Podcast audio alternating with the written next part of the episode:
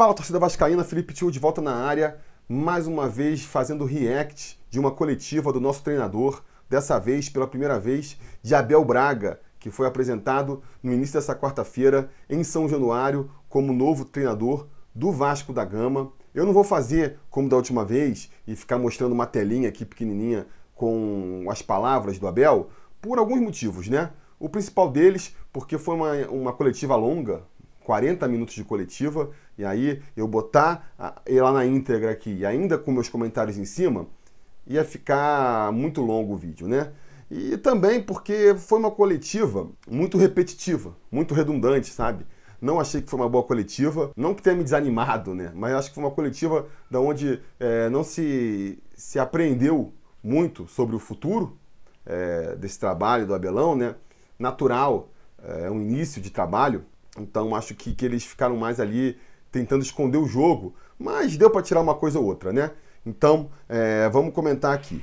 Então rola a coletiva, começa, tem a apresentação, o Campelo fala lá de toda a importância da história do, do Abel no Vasco e de como ele valoriza o trabalho do treinador. O Abel segue por essa mesma linha, né? O mote da, da coletiva vai ser isso. O Abel relembrando as histórias dele com o Vasco, ele vai contar umas duas, três histórias da época dele de, de treinador pelo Vasco, que são histórias bem bacanas, bem, bem, bem, assim, causos bem interessantes, né?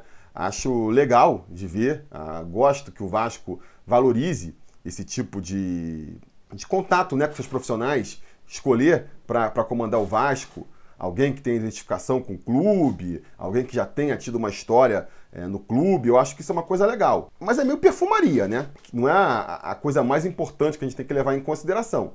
Eu acho que isso é uma coisa bacana, se a gente puder. Acho que é uma coisa que ajuda. Você já conheceu o clube, é uma coisa que ajuda. Mas se não for um cara competente, se não fizer um bom trabalho, isso acaba se tornando irrelevante, né? Então, assim, é bacana. As histórias que ele contou lá, de como ele é um cara raçudo, das, das situações que ele já passou com, com o Vasco, a torcida. É legal, é um caso legal, é divertido, mas de prático acrescenta muito pouco, né?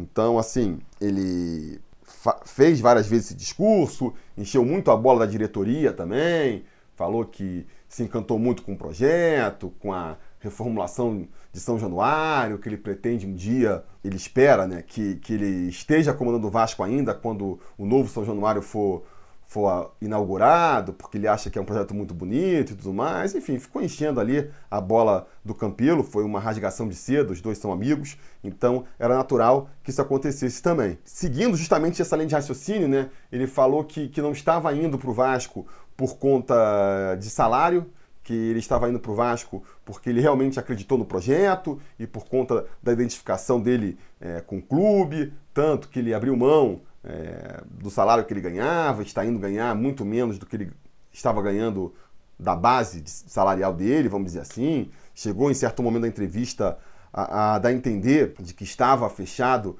para ser o novo treinador da, da seleção do Emirados Árabes e abriu mão para poder comandar o Vasco por conta do projeto, porque ele acreditou no projeto, né? E aí, é, no meio aí dessa exaltação do projeto e, e de como ele estava fazendo aquilo ali por amor e porque acreditava no Vasco e tudo mais, é que ele soltou aí talvez o, a frase, a declaração mais polêmica da coletiva, que foi quando ele falou que, que, que, tinha uma relação de sinceridade com o Campelo, e acabou ressaltando, né, como, como exemplo dessa franqueza e dessa transparência entre os dois, o fato de que o Campelo tinha, não tinha prometido para ele salário em dia. Acho que acabou sendo uma gafe do Abel. O Campelo ficou até com uma cara meio assim, né? Tentou segurar ali, mas acho que por dentro ele deve ter feito: hum, o que, que você está falando? Porque a diretoria está o tempo todo, né? Tentando aí mostrar como eles vão botar as contas em dia e como é importante é, acertar salário e tudo mais, e essa busca e esse compromisso por pagar os salários em dia, e aí de repente vai o Abelão e me solta uma dessa, eu acho que, que o Campelo não deve ter gostado muito não, sabe? Eu acho que foi uma declaração infeliz mesmo, acho que ali dentro eles poderiam ter esse tipo de conversa. Para fora, passar essa mensagem para fora, acaba queimando um pouco o filme da diretoria que prega tanto esse profissionalismo, que vai pagar em dia. E para mim caiu como um balde de água fria, né? Porque eu realmente esperava que um dos grandes reforços para 2020 fosse o Vasco pagando em dia seus funcionários, pagando em dia seus jogadores. Acho que muito da motivação e da entrega que o, que o Abel cobrou tanto nessa coletiva também vem é, de você pagar o salário em dia, né? E o jogador poder jogar focado simplesmente em jogar bola. Então, assim, não deixa de ser um balde de água fria essa revelação do Abel. Uh, foi ali, acho que um, um ato falho, né? Soltou meio que sem querer. Tanto que depois um repórter vai até voltar nessa pergunta, porque já viu ali que foi uma, uma declaração polêmica do Abelão. Depois seguiram nessa questão do orçamento do clube, como é que seria, que o Abel vai jogar com. que ele vai ter em mãos um, um elenco não tão estelado, não pode escolher qualquer jogador. Ele aproveitou ali para. O Abel, então, né? Aproveitou para ressaltar aí a qualidade da base vascaína e falar que ele gosta muito de trabalhar com meninos, exaltou o trabalho do Luxemburgo já pensando alguns desses talentos da base, né?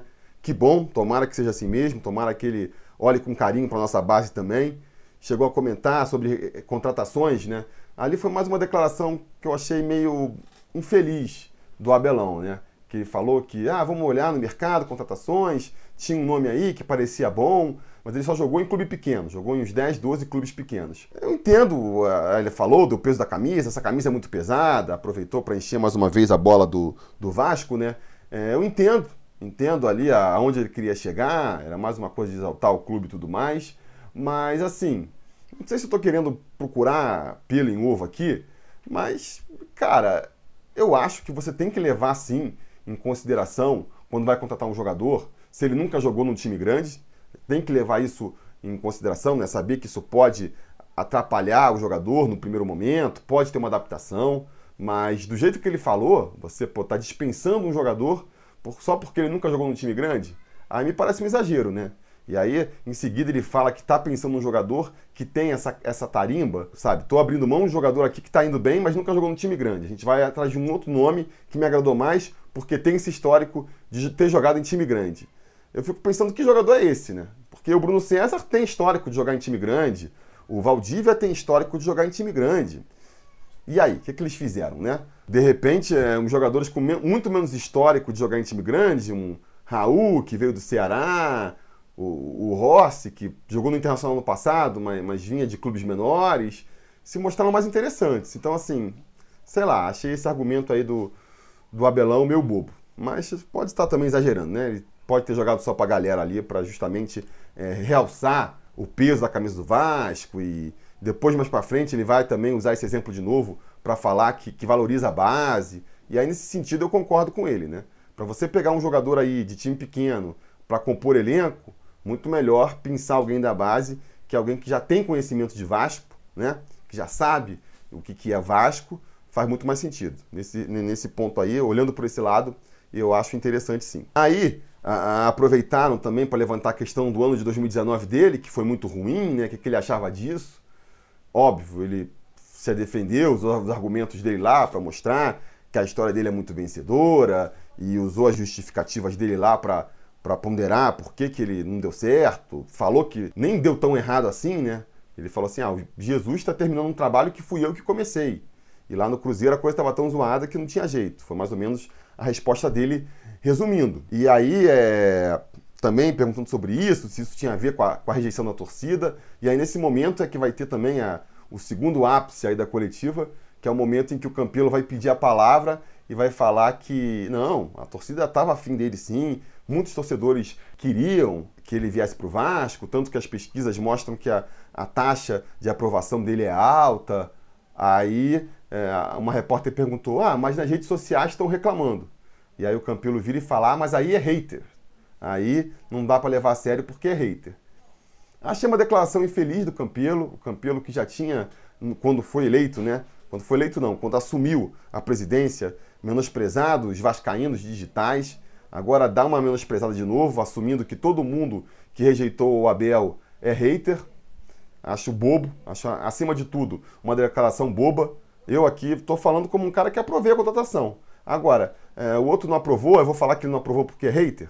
Sabe? É desqualificar o discurso, é uma provocação boba, só causa mais rejeição. Então, assim, é mais um exemplo de como o campeão não sabe se portar em público, sabe? Acho que ele não tem noção ali da, do carro que ele ocupa, de como ele tem que se relacionar com a torcida. Na última rodada do campeonato já tinha falado aquela coisa lá da ah, vou fazer um anúncio, criou uma falsa expectativa, né? Criou uma expectativa que depois não foi alcançada, agora manda essa. Então, assim, ele vai criando as próprias cascas de banana para ele escorregar. Essa aqui é a grande verdade, né?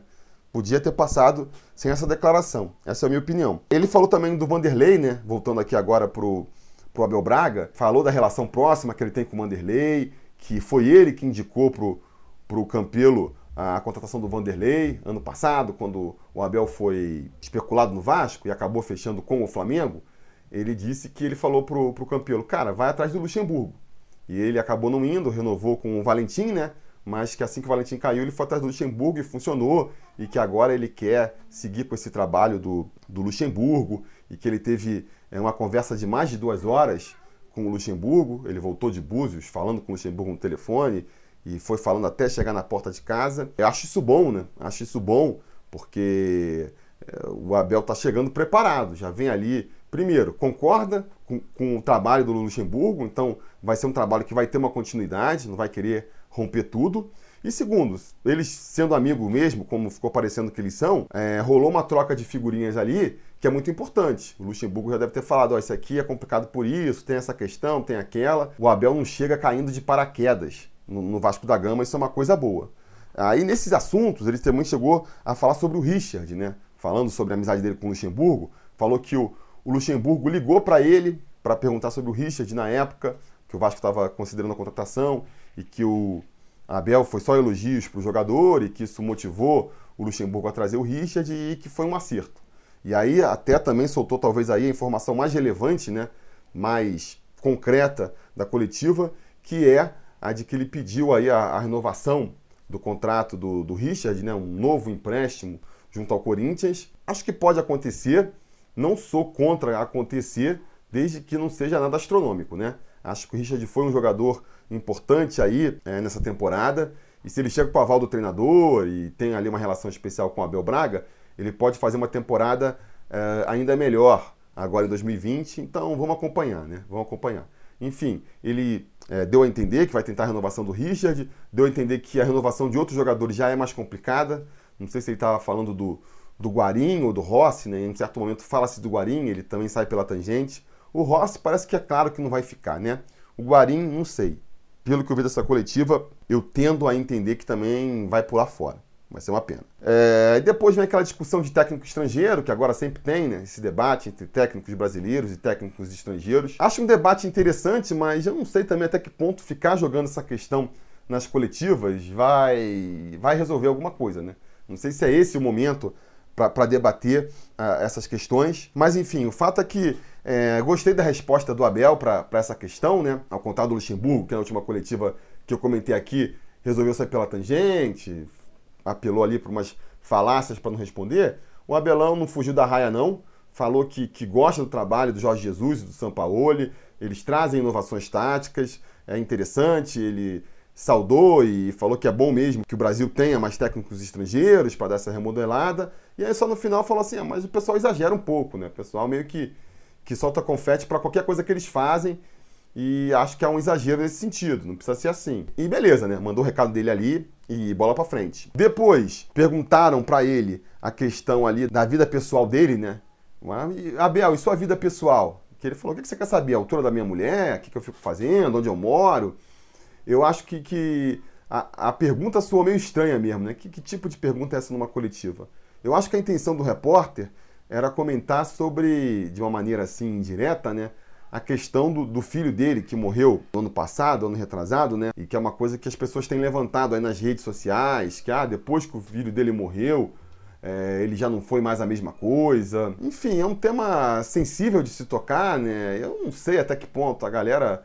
É, nunca, graças a Deus, tive ninguém aí, nenhum filho, nem muito menos alguém mais novo morrendo perto de mim para saber qual é a reação psicológica da pessoa. Uh, eu acho esse assunto um pouco desnecessário, para falar a verdade. Invade meio que, que a parte íntima, né, pessoal do, do, do, técnico mesmo, que não tem nada a ver.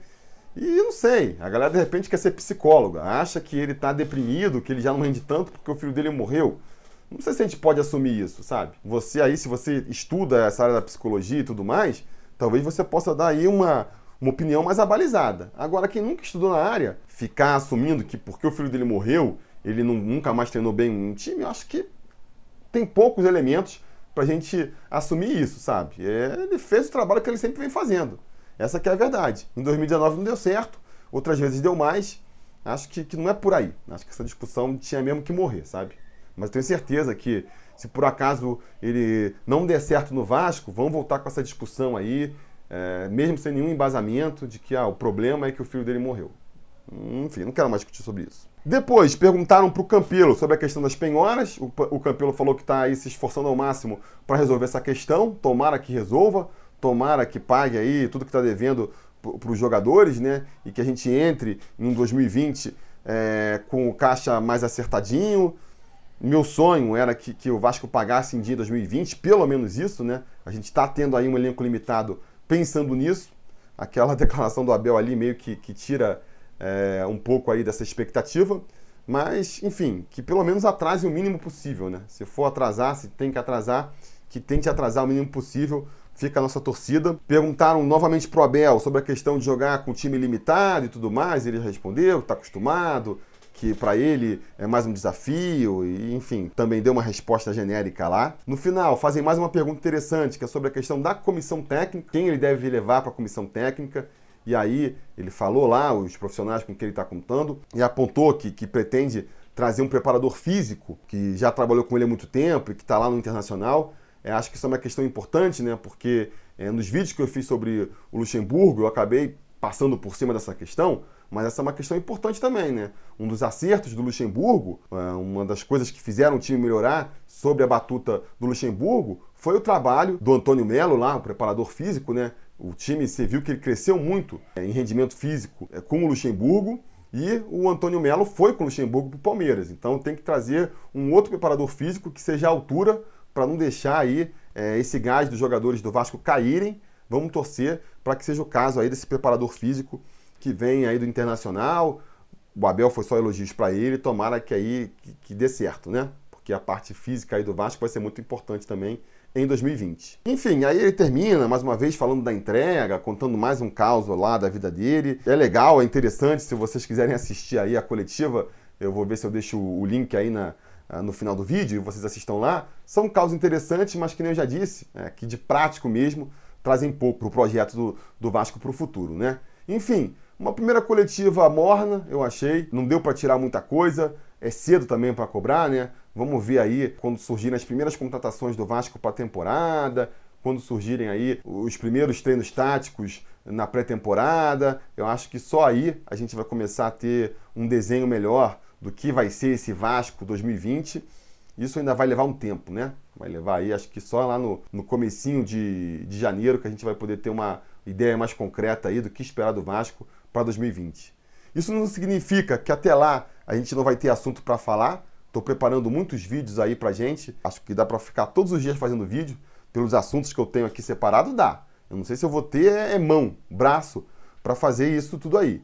Então fica aquele apelo de sempre, né? Curtir o vídeo, assinar o canal, ligar o sininho de notificações para ser avisado, porque a gente vai, vai, vai seguir aí em alta velocidade, ritmo frenético aqui no canal. Beleza? Tá combinado? Então tá combinado. A gente vai falando.